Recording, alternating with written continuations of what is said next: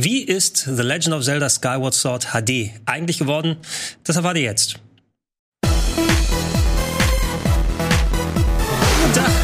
Herzlich willkommen. Ich wollte gerade lange darüber sprechen. Oh, wir haben gerade das lange Intro bekommen, aber es war gar nicht das lange Intro.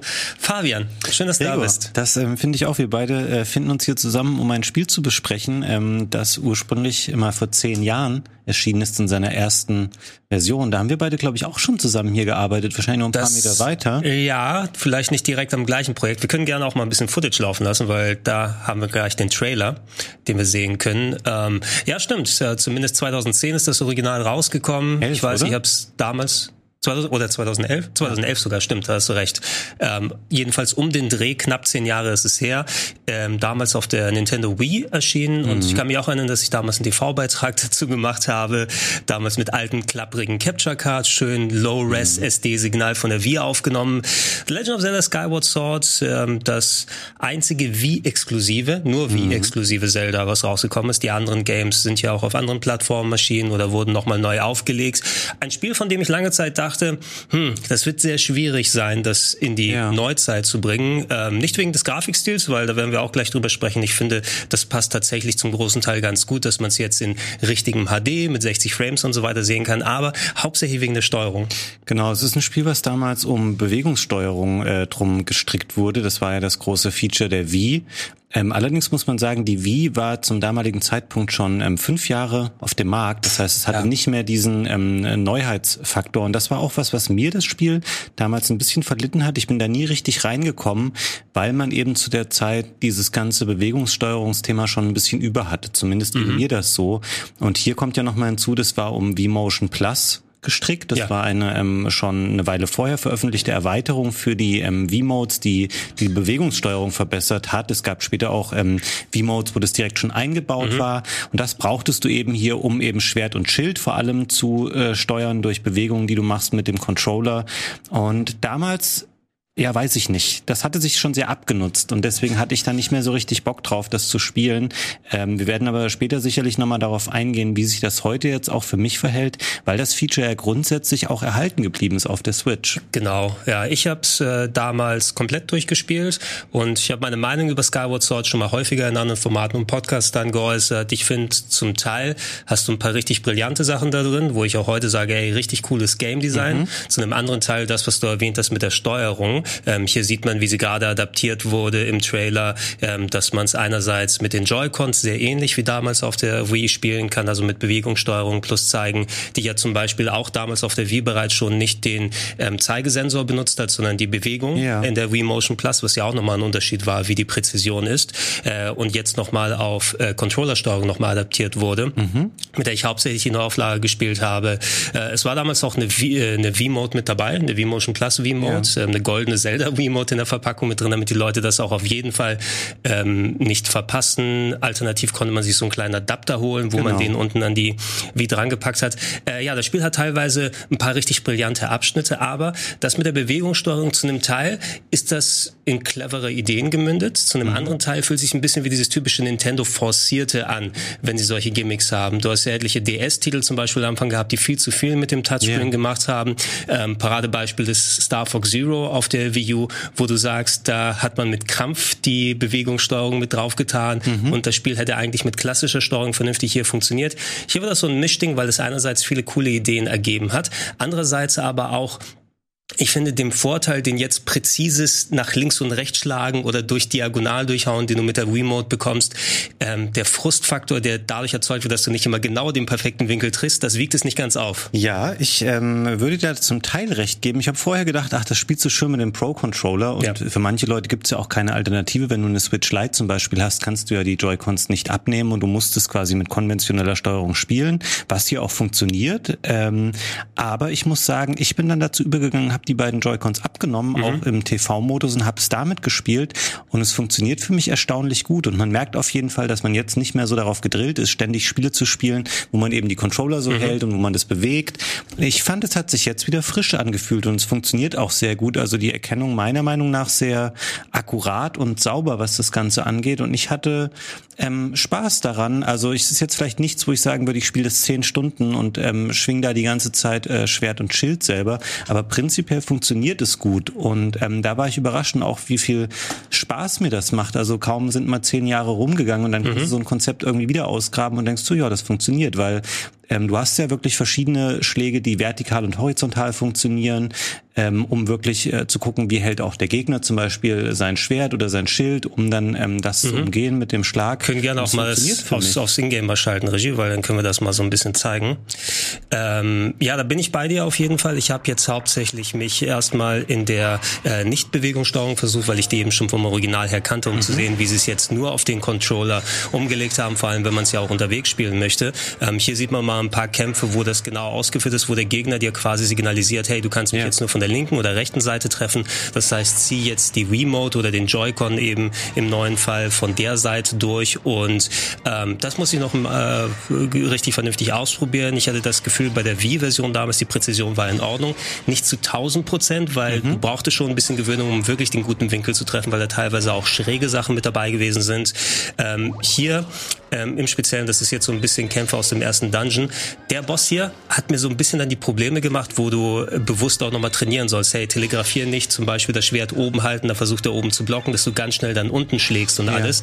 Da habe ich so ein bisschen gebraucht, das Timing mit dem rechten Stick, den man jetzt quasi so anschnipsen muss, fast schon, um dann die entsprechenden Sachen zu machen. Ähm, das fühlt sich weniger intuitiv an als die Bewegungssteuerung. Du kannst ja mal beschreiben für Leute, die ähm, sich da jetzt vielleicht noch nicht im Vorfeld informiert haben, wie haben sie es denn überhaupt geschafft, die Bewegungssteuerung auf auf klassische ähm, Tasteneingaben zu übertragen. Wie funktioniert das auf der Switch? Genau. Ähm, die haben den rechten Stick, äh, den rechten Analogstick dafür benutzt, der mhm. normalerweise eigentlich äh, für äh, dann Kameradrehung gedacht ist bei solchen Spielen, aber Skyward Sword hat damals auch schon mit der berühmten, ey, drück die, ich glaube, Z-Taste oder was auch immer es war und dann kannst du die Kamera hinter dir fixieren. Also ja. hast du nicht klassisch die Kameradrehung gehabt mit Joy-Con und Wiimote.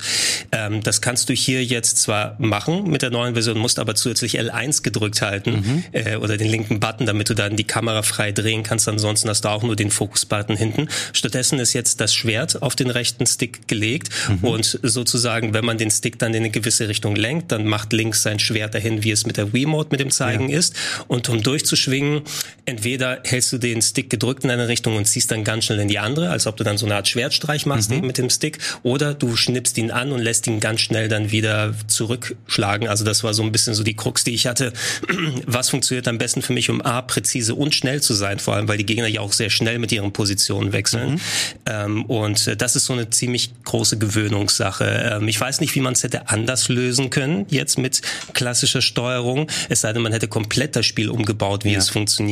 Es geht schon irgendwie, aber selbst nach vier, fünf Stunden habe ich immer noch nicht das Gefühl, das wirklich gut rauszuhaben damit. Ja, ich habe ursprünglich gedacht, die ähm, Schwertangriffe werden vielleicht auf Buttons einfach umgemappt, aber das, das ist natürlich, du kannst dann ja schlecht Bewegungen abbilden, eben zu sagen, du willst so ein Schwert von rechts nach links irgendwie ja. ziehen, da musst du den Stick schon für verwenden und ich habe mich insofern ein bisschen schwer damit getan, dass du hast ja auch Sachen, die eher auf so Gesten setzen ähm, im, im Wii-Original und auch wenn du mit Joy-Cons spielst, zum Beispiel, wenn du diesen Wirbelschlag machen willst. Mhm. Und um das auszuführen, links, rechts, links jetzt hier, ne? Genau, musst du eher so eine Richtungsfolge auf dem Analogstick drücken, die, die du dir einfach merken musst, weil das ist jetzt keine natürliche Bewegung, die du machen würdest, damit links sich einmal so im Kreis dreht und seinen berühmten Wirbelschlag ausführt.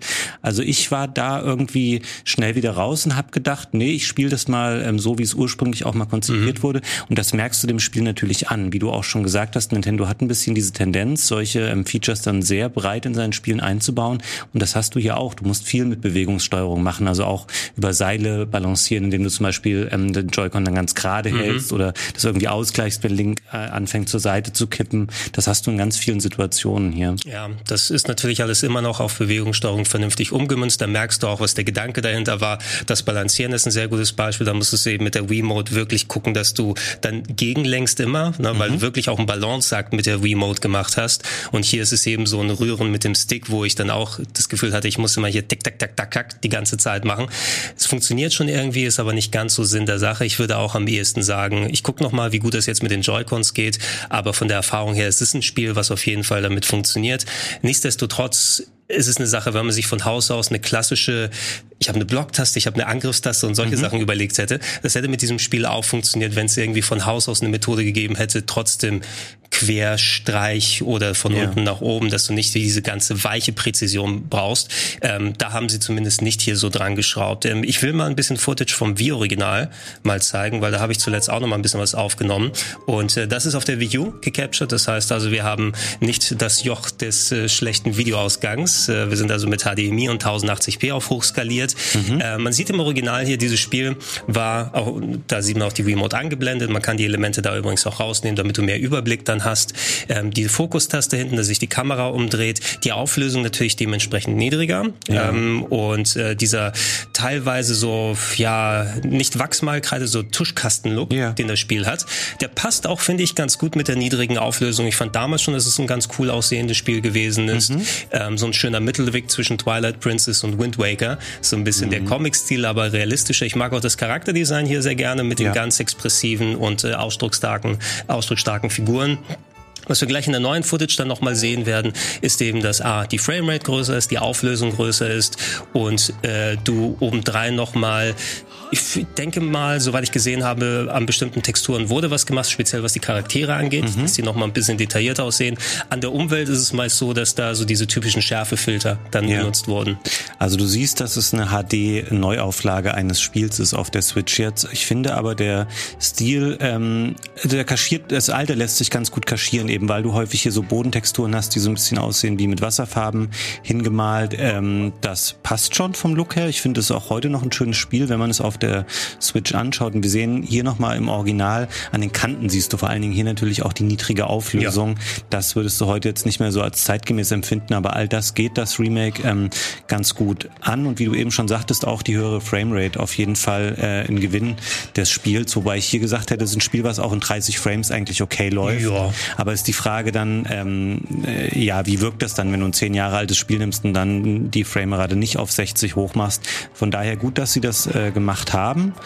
Ähm, aber wie du auch schon gesagt hast, glaube ich zumindest, ähm, in sich so ein bisschen homogener wirkt natürlich das Original, weil alle Sachen etwas besser zusammenpassen und du einfach in der Neuauflage siehst, manche Sachen profitieren mehr davon, dass sie jetzt hoch aufgelöst sind.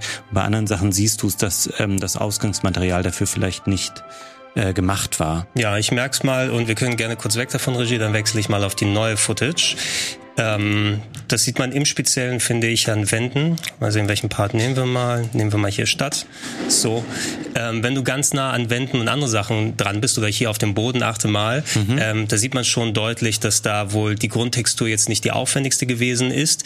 Allerdings, ähm, der bunte Stil macht es immer noch halbwegs homogen. Es fehlt auch dieser leichte Filter, der nochmal drüber ist, oder mhm. zumindest empfinde ich den hier nicht als so stark in der Neuauflage.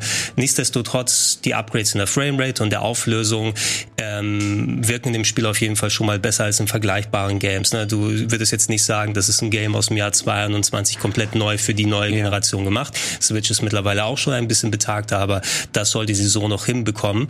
Und ähm, da der Stil insgesamt funktioniert äh, und inszenatorisch auch alles gut äh, da ist, finde ich, sieht es weiterhin gut aus. Ähm, hier haben wir so ein bisschen Stadt-Action.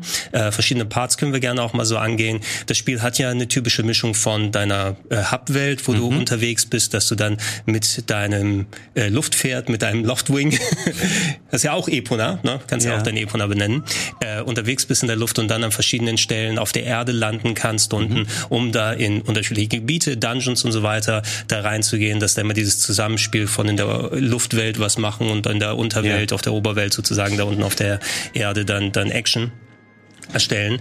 Und ähm, so dass der, der Ablauf her, äh, kannst du dich erinnern, wie viel du damals gespielt hast vom Original? Wie gut bist du vertraut ähm, damit? Nicht so viel, weil die Kollegen mir das damals, also war es jetzt nicht du, aber ich weiß, dass das Spiel bei Game One damals nicht so überbordend gut ankam. Das Und war ich nicht. Kombination mit meiner Aversion gegen die Bewegungssteuerung, ich kannte nicht viel von dem Original. Vieles davon, was ich jetzt hier gespielt habe, war für mich neu. Ähm, und ja, es ist natürlich in seiner Struktur sehr klassisch. Also mhm. wir sind hier, man merkt, dass wir in der Ära vor Breath of the Wild noch unterwegs sind. Du hast diesen typischen Wechsel aus. Du bist eben in der Wolkenstadt, dann schaltest einen neuen Dungeon frei, gehst auf die Erde, spielst diesen Dungeon, gehst wieder kurz zurück in die Wolkenstadt und dann kommt der nächste Dungeon. Das ist ein ganz klassisches ähm, Zelda. Was mir aber aufgefallen ist, Gregor, ähm, viele Sachen, die später in Breath of the Wild ähm, ausgebaut wurden und mhm. auch prägend für das Spiel sind, die ähm, wurden hier schon eingeführt, was mir tatsächlich gar nicht mehr so präsent war. Allen voran natürlich dieses Ausdauersystem, ja. dass du nicht unbegrenzt rennen und irgendwo hochklettern kannst und angreifen kannst, sondern du haushalten musst, ähm,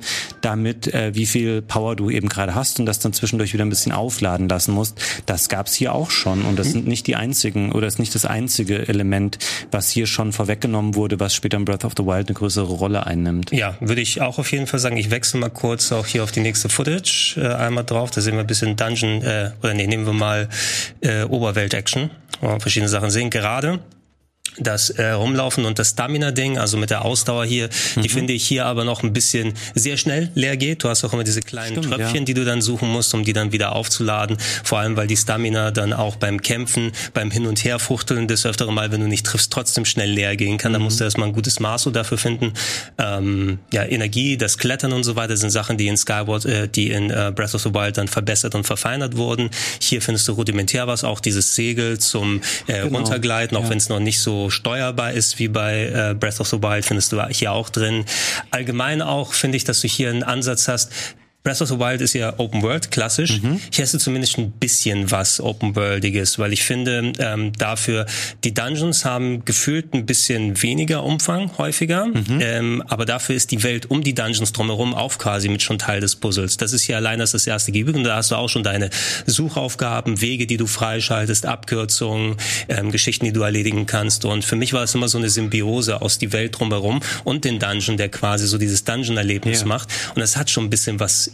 ja, Open World vielleicht Sandbox kannst du sagen im kleineren Maß. Also siehst du auch hier die Ansätze, die in Breath of the Wild verfolgt wurden. Ähm, ich hatte es damals nicht für Game One gemacht, sondern für eine andere Sendung äh, präsentiert und ähm, wie gesagt, teilweise sind da Sachen mit dabei gewesen, wo ich sage, hey, das ist richtig brillant, richtig cool. Zwischendurch ist da auch viel Fleißaufgabe eben drin gewesen ähm, und da muss ich mal schauen, weil gerade im späteren Teil wird es dann noch mal häufiger so, du kommst an gewisse Stellen, du merkst, okay, hier ist der Storyblock drin, der ja. dir sagt, lauf noch mal ein zweites oder drittes Mal durch das Gebiet und finde X von Y, suche die mhm. Person und so weiter. Oh, du bist an eine große Tür gekommen, aber leider brauchst du fünf Teile von dem Schlüssel, der komplett in dem Level verteilt ist, den du gerade schon durchsucht hast. Also lauf noch mal zurück und finde diese fünf Sachen. Ja. Das ist was, was sehr häufig vorgekommen ist im Spiel. Ne? Manche Bosse gehst du dreimal im Spiel an, äh, mhm. äh, die sich nicht ändern, groß von der Abfolge her. Ähm, dann wird wieder ein Gebiet äh, komplett überflutet und musst es dann schwimmend dann nochmal durch die ganze Gegend rüber. Und das ist alles so Füllmaterial, was drin gewesen ist, was ähm, jetzt äh, zum Glück ein bisschen gefühlt speediger rüberkommt, mhm. dadurch, dass du ein bisschen weniger forcierte Unterbrechungen hast, dass sich deine Kollegin Fei nicht mehr so ja. häufig meldet wie vorher. Das war nämlich deine Assistentin, die immer zwischendurch reingegrätscht ist und jetzt eher optional ist. Äh, aber ansonsten fühlt sich's für mich immer noch recht wie bei der Wii an. Mhm.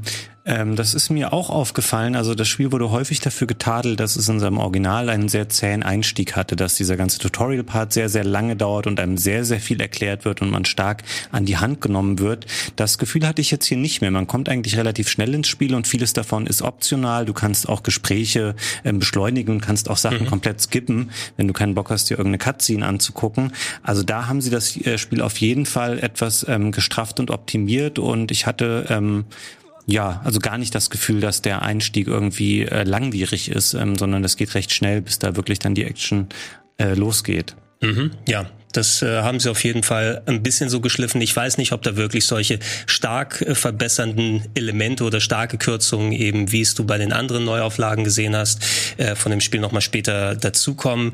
Ähm, aber ansonsten sollte das zumindest ein bisschen dem Eindruck helfen, weil viele Leute, wie du auch schon gesagt hast, das als eines der zähesten Spiele zum Einsteigen gesehen ja. hatte. Das ist eine direkte Konsequenz, dass eben Skyward Sword so Handholding gemacht hat, dich an der Hand halten und viel erklären, dass du dann A Link Between Worlds und Breath of the Wild hattest, was ja zu einem mhm. großen Teil darauf verzichtet hat und dich reingeworfen hat ins Spiel und hat gesagt, mach mal, geh zu jedem Dungeon, yeah. wo du willst, nimm die Waffen mit, äh, entfalte dich frei. Da ist Skyward Sword ein eher geführteres äh, Erlebnis. Ja, es ist so ein bisschen, du hast das Gefühl, hier haben sie ähm, den Peak dessen erreicht, was man so aus dieser klassischen Formel ähm, machen konnte und dann äh, sich hingesetzt und gesagt, okay, jetzt müssen wir für die nächsten Spiele mal was äh, Neues bringen. Also es ist da eine relativ ähm, klassische Erfahrung einfach, was das angeht. Mhm. Wobei ich das, ich finde dieses Konzept mit der mit der Wolkenstadt und den, dem Erdreich und mit den Dungeons eigentlich cool. Ich mag auch dieses Rumfliegen, was man hier dann immer machen kann und dann kannst du immer hier sehen wir, das ist so eine Art Portal, was dich zu einem nächsten äh, Dungeon-Bereich dann hinbringt und du schaltest ja auch immer hier mal neue Sachen frei, indem du es gibt solche ähm, was sind das denn? Wie so Art Steine, die man aktivieren kann in der Erdwelt und wenn du damit ja. in die Wolken zurückfliegst, dann kannst du hier ähm, neue Schatztruhen und Belohnungen finden, die auf, das sind teilweise auch kleine Inseln abseits dieses Wolkenhorts, die man anfliegen kann, wo es nochmal Nebenaufgaben und solche Sachen zu finden gibt. Ja, das war die Methode sozusagen zu garantieren, dass du nicht schon am Anfang alles abfliegst im Wolkenhort. Das ist hier das Äquivalent von der Wind Waker, von dem Wind Waker Meer sozusagen. Ja. Äh, nur, dass da drunter nochmal eine richtige Welt ist und du nicht einfach gar nichts hast wie bei Wind Waker. Ähm, das fand ich damals nicht so prall, muss ich sagen. Diese Symbiose aus, finde auf der Unterwelt dann irgendwelche Blöcke, die du zerstört, damit du eine Kiste öffnen kannst, weil ich hatte häufiger hier dann im späteren Verlauf, ich bin auf kleinen Inseln angekommen und sehe dann eine Truhe, die verschlossen ist. Mhm. Um die äh, aber zu finden, muss ich dann, wenn ich schon mal wüsste, wo ich diesen Block finden kann, einen Weg finden wieder in die Welt nach unten, dann diesen Block zerstören und dann wieder nach oben und dann die Kiste, Kiste erst aufmachen. Das ist so Fleißarbeit für mich dann irgendwann gewesen. Na, du wirst ja. dann, du wirst dann so ein bisschen künstlich aufgehalten. Da musst du mal, wenn du mal weiterspielst, kannst du gerne mal deinen Eindruck sagen, ähm, ob dich das genervt hat oder ob dich das eher motiviert hat mit der Dauer. Also prinzipiell haben Sie hier ja auch eine Quality of Life Verbesserung vorgenommen, was diesen Übergang angeht zwischen dem Erdreich und der ähm, Wolkenstadt. Man kann nämlich ähm, jetzt prinzipiell jederzeit äh, sich teleportieren und nicht mehr nur an bestimmten, ähm, das sind solche Vogelstatuen, wo man das machen kann. Mhm. Der Nachteil hier ist, ähm, das ist an das Amiibo geknüpft, was ähm, ja, im Spiel verkauft merkwürdig. wird. Das ist so eine Kombination aus Zelda plus Wolkenvogel als Amigo, äh, Amigo. Der gute Amigo. Amiibo. Ähm, den braucht ihr, wenn ihr dieses Feature nutzen wollt. Und da muss ich sagen, das finde ich nicht ähm, super cool, weil das ist ja wirklich eine, zu sagen, man nimmt einen besonders schweren Schwierigkeitsgrad oder irgendwas, was ein reines Nice-to-Have-Ding ist, meinetwegen. Aber das ist eigentlich schon eine signifikante Quality-of-Life-Verbesserung. Und dann zu sagen, das ist hinter dem Amiibo ähm, versperrt, ist nicht gerade ähm, die feine englische Art. Ja, das, das sollte auf jeden Fall diese ähm, Kisten unten aufmachen und oben dann öffnen können, sozusagen das nochmal um einiges beschleunigen, da du direkt vom Spot nach oben warpen und wieder zurück kannst damit. Mhm. Wobei man sagen muss, ich weiß nicht, ob es jetzt mehr äh, Vogelstatuen als im Original sind. Das sind ja die Safe-Plätze. Ich glaube, ähm, die sind identisch. Die sind wieder. identisch. Auf also jeden Fall hatte ich jetzt den Eindruck, die kommen recht häufig vor. Also man hat ein bisschen Weg, bis man wieder dahin ist, aber du kannst von jeder wieder zurück ins Wolkenmeer zumindest. Muss dann aber wieder den ganzen klassischen Weg nach unten zurücknehmen. Genau, das habe ich mich nämlich auch gefragt. Es gibt keine Statuen in, also vielleicht bin ich auch doof, Gregor, und du sagst mir jetzt, es stimmt nicht. Gibt es in der Wolkenstadt auch Statuen, die direkt teleportieren können, oder musst du immer wieder dahin fliegen zu diesen Dingern? Ähm, also weil einer von den beiden Wegen kam mir auf jeden Fall immer länger vor. Ja, der ich nach gedacht unten. Hab, das könnte man, ja genau, das könnte man ein bisschen beschleunigen. Hm, also ich bin mir nicht zu 100% sicher, ist ja auch jetzt schon knapp zehn Jahre her mit dem Original. Ich habe es bis jetzt in der Neuauflage mit klassisch hinfliegen und wieder nach unten mhm. dann gemacht. Du hast zwar auch die Speicherstatuen oben, aber du kannst, glaube ich, nicht sagen, warp mal wieder runter. Ja. Eventuell irre ich mich aber auch und das Feature ist drin, ne, aber ich habe das jetzt zumindest nicht aktiv irgendwie wahrgenommen und dann mhm. benutzt. Das ist also schade, dass gerade so ein Feature hinter dem Amiibo nochmal versteckt ist. Ähm, genau. Was muss man das nochmal aufgreifen? Ich habe hier nochmal ein bisschen Dungeon-Footage drin. Mhm. Das ist auch jetzt recht simpel vom ersten Dungeon aus gesehen. Ähm, sind ein paar echt coole Ideen dabei. Also spiel da auch mal weiter. Gerade später sind so ein paar kreative Sachen damit umgesetzt. Und ich finde, da gibt es so ein, zwei Items, die drin sind, ähm, wo ich dann auch gesagt habe, ey cool, davon gerne mehr. Mhm. Ein Zeitstein zum Beispiel, der ähm, sozusagen in der seiner näheren Umgebung Zeitreisen Zeitreisen ermöglicht. Das mhm. bedeutet also, du kommst in eine Welt, die komplett zerstört ist, aber dieser Zeitstein, diese 10 Meter Radius drumherum, wird dann irgendwie 100 Jahre in die Vergangenheit versetzt und auf ja. einmal ändert sich der Level da, wo der Zeitstein jeweils ist. Und das sind so coole Ideen, weswegen ich Skyward Sword dann auch so geschätzt habe in Teilen eben, weil damit ganz coole Puzzles möglich geworden sind. Mhm. No? Äh, und das sind weiterhin meines Erachtens dann auch die Highlights. Ähm, hier muss man auch die, mal sehen, wie man mit der Steuerung... Die Spinnen finde ich relativ anspruchsvoll. Ja. Also hier ist jetzt gerade eine schwierige Stelle zum Demonstrieren, weil hier kannst du jetzt, glaube ich, nicht hinter sie gelangen. Du musst diesen Umweg gehen. Du musst aber die, die um hängen ja manchmal frei. Du musst die quasi so anstoßen, dass sie sich umdrehen. Sie ähm, fahren aber auch so physisch äh, korrekt hin und her, ja. physikalisch korrekt. Ähm, und dann musst du quasi, wenn sie dir den Rücken zudrehen, haben sie da so einen Punkt, dann musst du diesen Stich nach vorne machen. Da wird man aber schon ganz gerne mal getroffen bei. Ja, ja, da hatte ich auch so meine Probleme. Vor allem Wenn du ein Schild hast, der hat ja auch dann jetzt Ausdauer und kann schnell kaputt gehen. Geht super schnell kaputt. Ja, ähm, den kannst du auch reparieren ja. lassen, wenn du nach drei Schlägen dann sagst, es ist mir too much oder so. Den nochmal ausfahren lassen und mit Items vernünftig arbeiten, fand ich auch ein bisschen knifflig jetzt hier, also jetzt mit der Nichtbewegungssteuerung, mhm. weil ähm, den Schild ausfahren musst du den L3-Button irgendwie reindrücken, wenn du den hast, damit er nach vorne gepackt wird. Ja, wenn du dann nochmal ein Item haben willst, musst du auf R gedrückt halten und dann mit dem Stick ziehen und R loslassen. Dann darfst du aber R und den Stick nicht gedrückt halten, weil ansonsten packt er den Trank wieder weg. So hatte ich auch einen Game Over, weil er den Trank nicht rausholen und trinken wollte, weil ich immer zu viel Tasten gedrückt hatte. Ah. Also es ist alles noch ein bisschen Kraut und Rüben. Ja, das liegt halt daran, der, der Schild war ursprünglich ja auf die linke Hand quasi gemappt und da ähm, an die Bewegung damit und das mussten sie natürlich auch auf den äh, linken Analogstick dann dementsprechend auslagern. Also hier nochmal von mir die Empfehlung, ähm, persönlich, ich würde es eher mit Bewegungssteuerung spielen, weil es einfach besser ähm, funktioniert und du ansonsten sehr viel, wie du eben schon sagtest, komplexe Tastendrückerei hast. Das geht schon, man kann das spielen und es kommt einem auch nicht komplett Banane vor, aber es ist eben nicht dafür ausgelegt. Das ist eine Behelfslösung ganz deutlich. Sonst hätte man das Spiel, glaube ich, sehr viel stärker verändern müssen. Ja, muss natürlich mal noch mal in Ruhe ausprobieren, wie es äh, im Handheld-Modus ist, weil das habe ich noch nicht gemacht. Ich denke, technisch sollte das jetzt keinen so riesigen Unterschied machen, mhm. weil es sieht ja auch hier schon gut aus und ja. mit dem kleinen Screen, ob OLED oder nicht, sollte ja auch egal sein. äh, zumindest, dass du es unterwegs vernünftig spielen kannst, was das Aussehen angeht. Aber funktioniert es mit den kleinen Joy-Cons direkt dran, wo du eben nicht Bewegungssteuerung machst? Ähm, vernünftig so, dass du dann auch die ganzen Bewegungen hast. Du willst ja auch unterwegs dann spielen damit. Mhm. Ne? Also sonst hätten sie den Modus ja irgendwie gar nicht erst mit reingetan. Ähm, Im Großen und Ganzen bin ich eigentlich ganz positiv angetan von der Neuauflage. Muss ich sagen, ja. viele der Sachen, die Skyward Sword betreffen, waren im Original auch so, aber zumindest hat sich Nintendo Gedanken gemacht, äh, wo sie an gewissen Schrauben nochmal drehen können. Haben jetzt nicht für meine Achten das ideale Maß gefunden, wie die neue nur Controller-Steuerung funktioniert, aber es kann auch eine Gewöhnungssache sein, dass du sagst, ey, nach zehn Stunden macht's Klick mhm. und dann bist du absolut der Experte drin und dann macht richtig Spaß.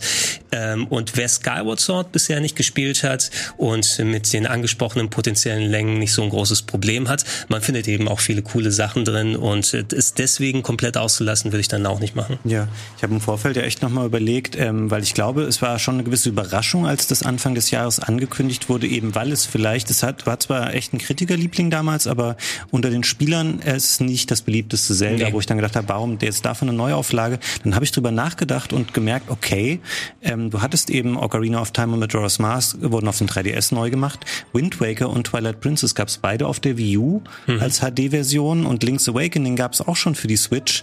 Ähm, das einzige oder die einzige Alternative, die mir eingefallen wäre, dass sie jetzt zum, das ist ja auch ein bisschen ein Jubiläumsspiel, weil du hast jetzt 35 Jahre Zelda ähm, dieses Jahr. Sie hätten Link to the Past halt bauen können mit der Engine von Link's Awakening. Mhm. Ähm, das wäre vielleicht nochmal besser angekommen, aber das heben sie sich dann vielleicht nochmal auf. Und ansonsten hattest du gar nicht viele Optionen, ähm, welches Zelda du jetzt nochmal hättest neu machen können für die Switch. Ja, schwierig, ja. Meine also präferiert sowieso, das hätte ich sowieso sehr gern gesehen, einfach damit du auch ähm, das auf moderneren Plattformen hast. Ne? Und dann würde ich auch eher sagen, da die Bewegungssteuerung auch drin ist, gibt es recht wenig Gründe, das Original wahrscheinlich zu spielen, ja. ne? da du ja auch dann auch das richtige Erlebnis nochmal mit der Neuauflage mitbekommen kannst.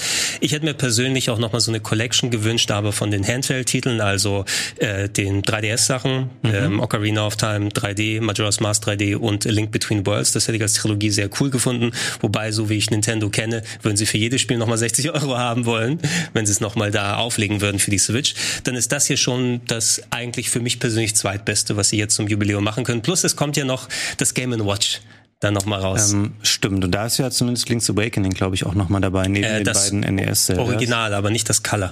No? Ähm, Stimmt. Ja, ähm, ja hier nochmal, weil du es gerade angesprochen hast, Vollpreis äh, ist das Spiel natürlich hier auch, also 60 Euro werden dafür fällig. Es gibt mhm. ähm, dazu auch noch vielleicht ein bisschen in Anlehnung an die goldene Wiimote, die es damals gab. Es gibt ein Joy-Con-Set. Mhm. Das ist, glaube ich, so primär dunkelblau. Ich hatte das, glaube ich, ähm, irgendwo hier noch. Kostet, glaube ich, nochmal um die 80 Euro.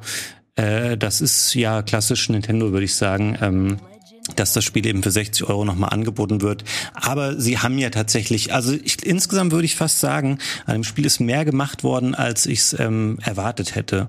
Also sowohl mit der ähm, besseren Grafik, der flüssigeren Grafik, als auch den Verbesserungen, die sie vorgenommen haben. Ähm, man hätte sich hier noch leichter aus der Affäre ziehen können.